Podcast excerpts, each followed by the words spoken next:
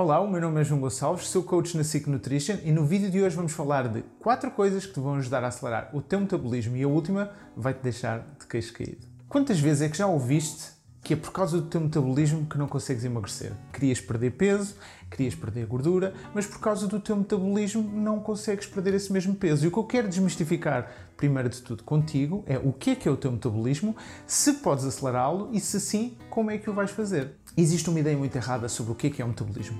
As pessoas acham que tu nasces com metabolismo, é aquilo que tens até o fim da tua vida. Mas o teu metabolismo não é uma coisa só. É composto por quatro elementos diferentes. E aquilo que tu estás habituado a ouvir, que é aquilo que nasce com a tua genética e que nasce contigo, é o teu metabolismo basal, que conta aproximadamente 50% das calorias que tu precisas todos os dias.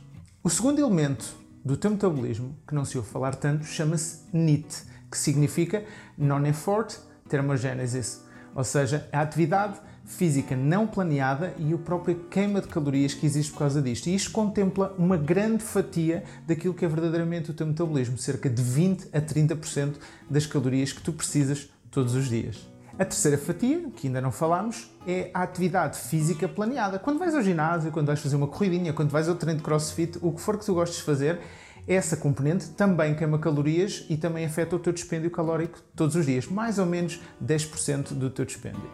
A última fatia é o efeito térmico dos alimentos. Talvez este nunca tenhas ouvido falar, mas quando comes algo, seja o que for, existe um gasto energético para o teu corpo conseguir fazer essa digestão e absorver todos aqueles alimentos. E isto também pode contar até 10% do teu gasto calórico todos os dias. Então, com esta informação toda, é possível realmente teres um metabolismo lento. Como eu te disse, o teu metabolismo, a tua genética, aquilo que nasce contigo, não vai mudar muito ao longo da tua vida. Mas o NIT, ou seja, a atividade física não planeada, afeta muitas das calorias que são gastas todos os dias. É possível o teu metabolismo ter, ser mais lento?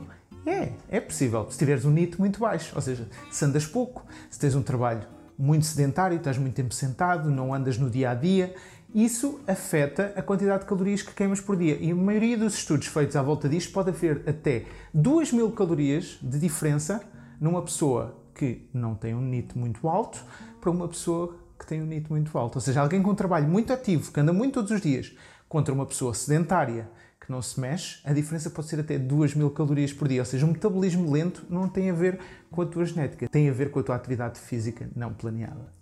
Vamos então acelerar o teu metabolismo. E qual vai ser o primeiro passo? Vamos focar naquilo que tu conheces mais, a tua genética. Um dos fatores que mais contribui para o teu metabolismo basal, para a tua genética, para aquilo que é preciso para o teu corpo sobreviver e ter os seus sistemas vitais a funcionar, é o teu peso corporal. E agora isto vai parecer um bocadinho contra a natura, mas se tu queres ter um metabolismo mais rápido, a única maneira que é possível é pesares mais. Por isso, se queres pesar menos, ter menos gordura corporal vais ter sempre um metabolismo mais baixo.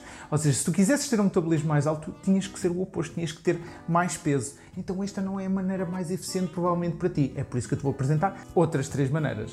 Uma das maneiras mais eficientes para acelerares o teu metabolismo, queimares mais calorias todos os dias, é aumentares o teu NIT. E qual é a maneira mais simples que nós encontramos para teres mais atividade física não planeada? Tentares monitorizar o número de passos que fazes todos os dias. Vamos começar com uma regra muito simples. Tenta monitorizar, primeiro de tudo, quantos passos fazes. Podes fazer o download de uma aplicação para o teu telefone ou podes adquirir uma bracelete destas fitness super baratas e tenta monitorizar quantos passos estás a fazer neste momento. Se estiveres abaixo dos 6 mil passos por dia, o meu primeiro desafio é aproximar-te dos 8 mil passos todos os dias. Depois de conseguires atingir os 8 mil, se ainda não estiveres a progredir ao ritmo que gostarias, se ainda achas que tens um metabolismo lento, vais aumentando gradualmente até aos 10, 12 mil passos por dia.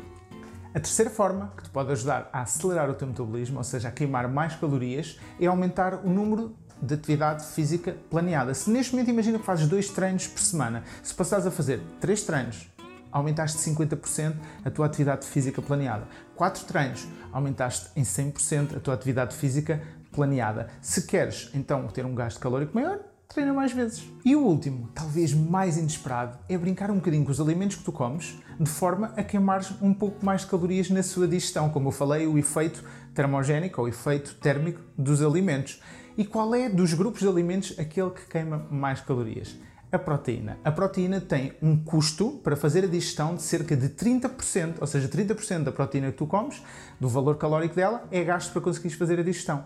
Queres ter um metabolismo, vamos dizer entre aspas, mais rápido? Come mais proteína. Destes quatro passos, a minha maior dúvida neste momento e curiosidade é saber qual deles é que tu vais implementar. Por isso, não te esqueças, descomplica. Se gostaste deste podcast, é muito importante para nós que deixes a tua classificação no iTunes e que nos acompanhes ou pelo iTunes ou pelo Spotify.